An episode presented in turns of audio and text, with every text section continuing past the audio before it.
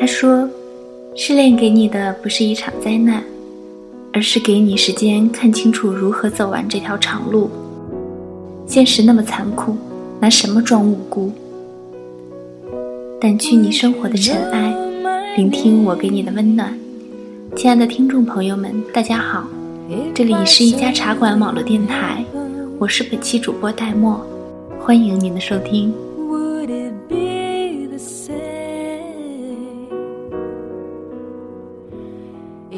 So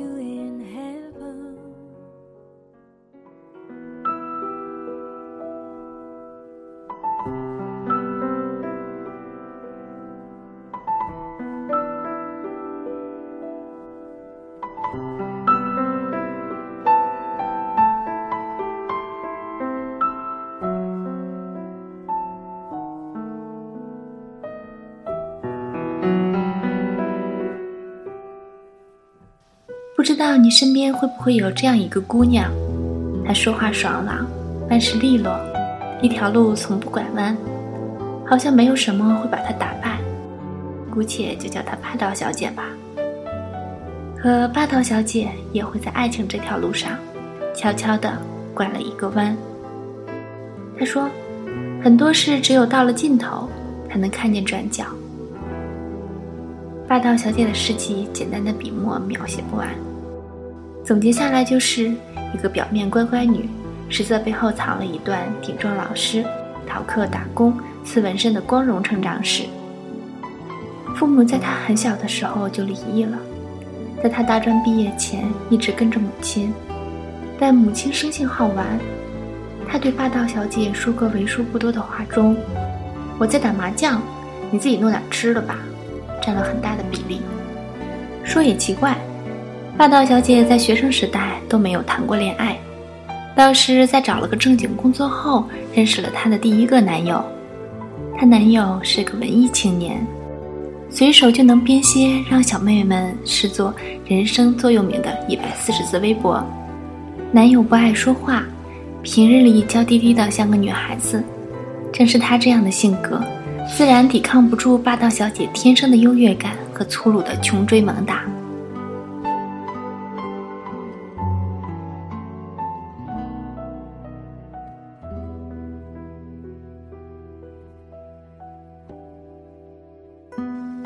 霸道小姐会在第一天认识男生的时候就提出晚上请他吃饭，当做新同事联谊的要求；会每天为男生递上一杯鲜榨胡萝卜汁，并且命令其必须喝完；会在男生的微博下面跟所有仰慕他的女粉丝对战。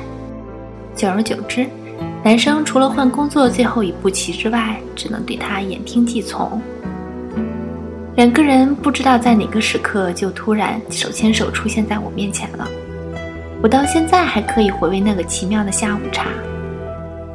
男友闷在一旁一声不吭，霸道小姐梳着精致的梨花头，一边吃几层高的甜品，一边我老公怎样怎样的给我秀恩爱。我知道他是真的爱她，从大方这一点就能看出，他每个月那点微薄的工资。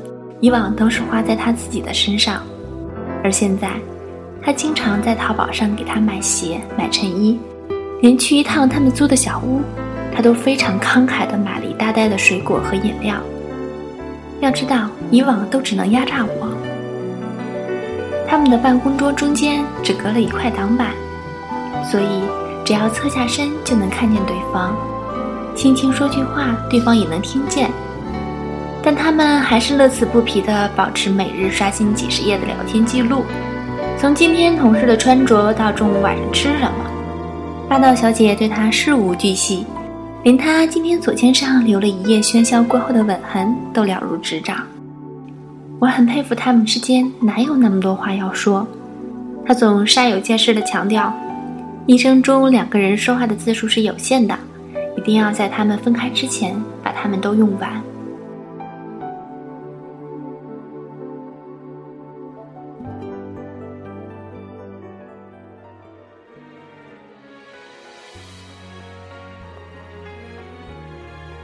我一度以为像他们这样一文一武、一动一静的搭配，应该会成为一段旷日持久的佳话。但后来，男生出轨了。他在微博上遇见一个跟他同样腔调的女生，长头发，眼睛看人的时候总是透着光。两人经常相约去南锣鼓巷的小剧场看话剧。微博上互相艾特的话题，外人都看不懂。直到连微博上的粉丝都以为他们在一起的时候，霸道小姐才彻底生了气，把男友关在门外，不准他进来。男生安静良久，霸道小姐靠在门上听外面的动静。在她准备扭开把手时，男生大喊了一句：“我跟他在一起了。”我知道我的爱一直都会存在，没有你来停不下。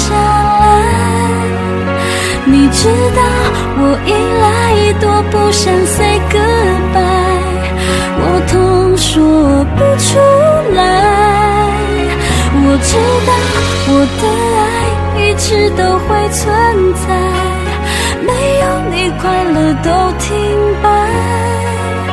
某一天，我期待和你笑得灿烂，回头看爱都。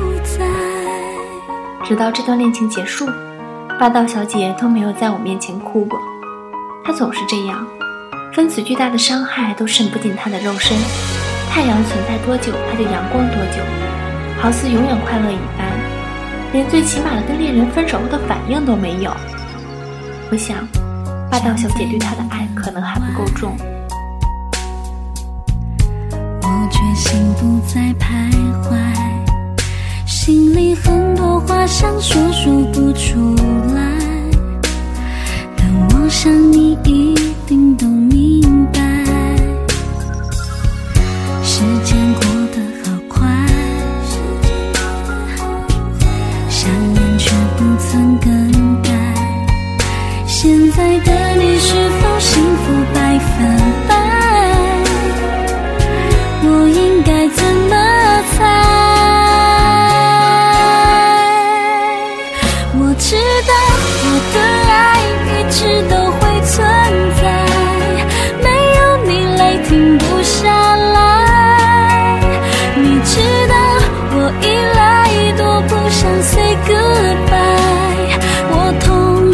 说不出来我知道我的爱一直都会存在没有你快乐都停摆某一天我期待和你笑的灿烂回头看爱都在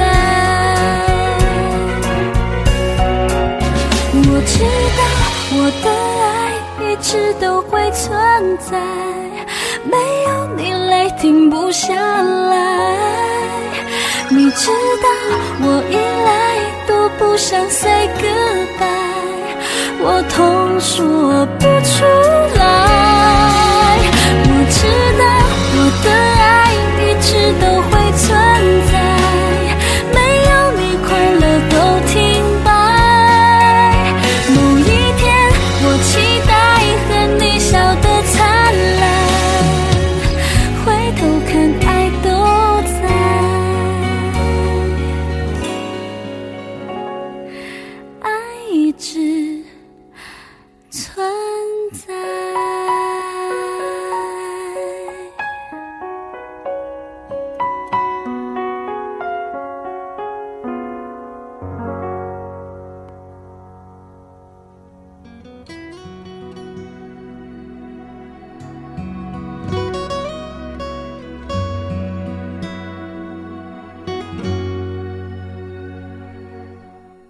有一次，我们喝醉了，从 KTV 出来，街上清冷的，看不见一辆出租。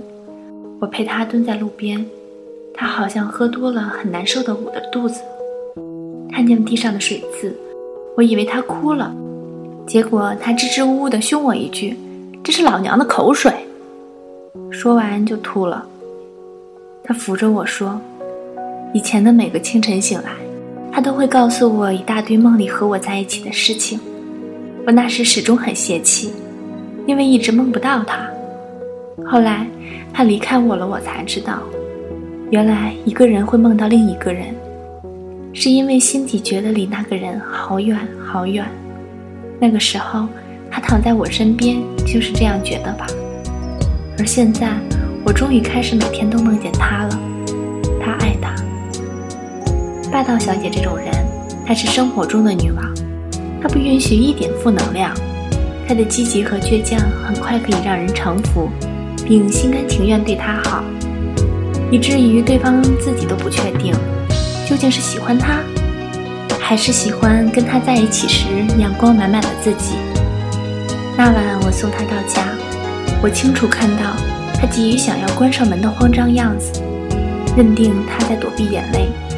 就算我到了楼下，似乎也能听到从十几层高的地方传来若有似无的哭泣。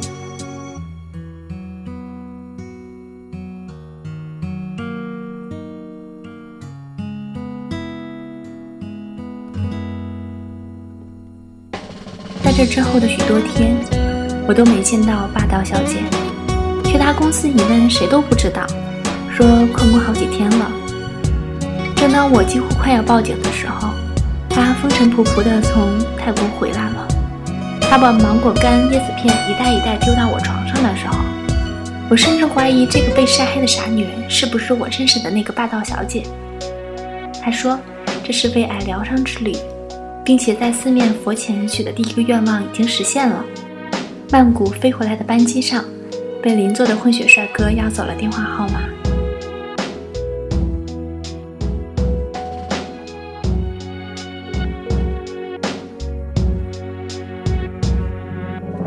很狐疑地问他：“你真的一点都不伤心？这件事一点都没影响到你吗？”他说：“要走的人始终都会走，伤心不伤心是自己选的。一个自己爱的人抛下你，你已经够可怜了。让自己再哭成泪人，茶不思怨天尤人，不是把自己往死里拽吗？现实那么残酷，拿什么装无辜？我从小就是在失去和得到中长大的。”每一次失去，我都没有抱怨过；而每一次得到，我就相信里面有我失去的一部分，因为质量始终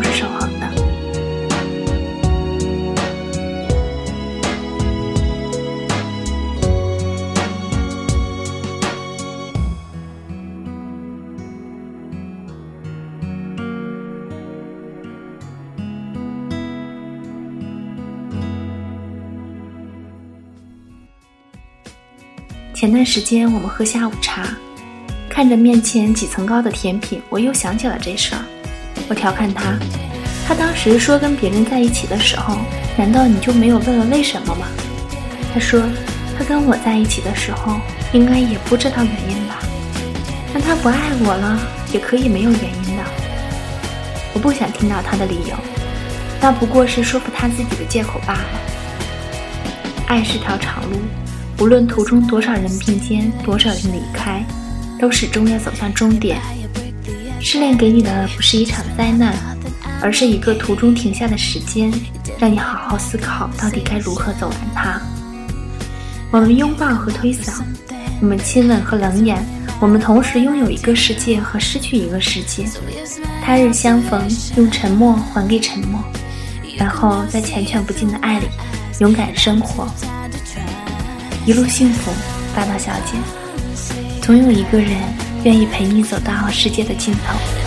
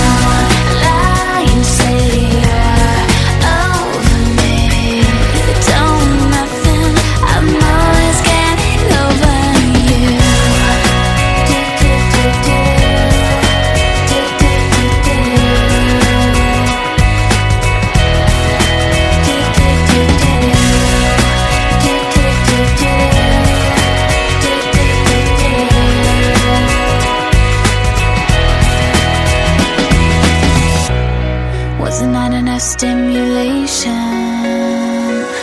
Hit by a brick the other day, just when I thought that I'm okay. You didn't like my conversation, and I can't come up with something new. It doesn't really matter what I do. So don't come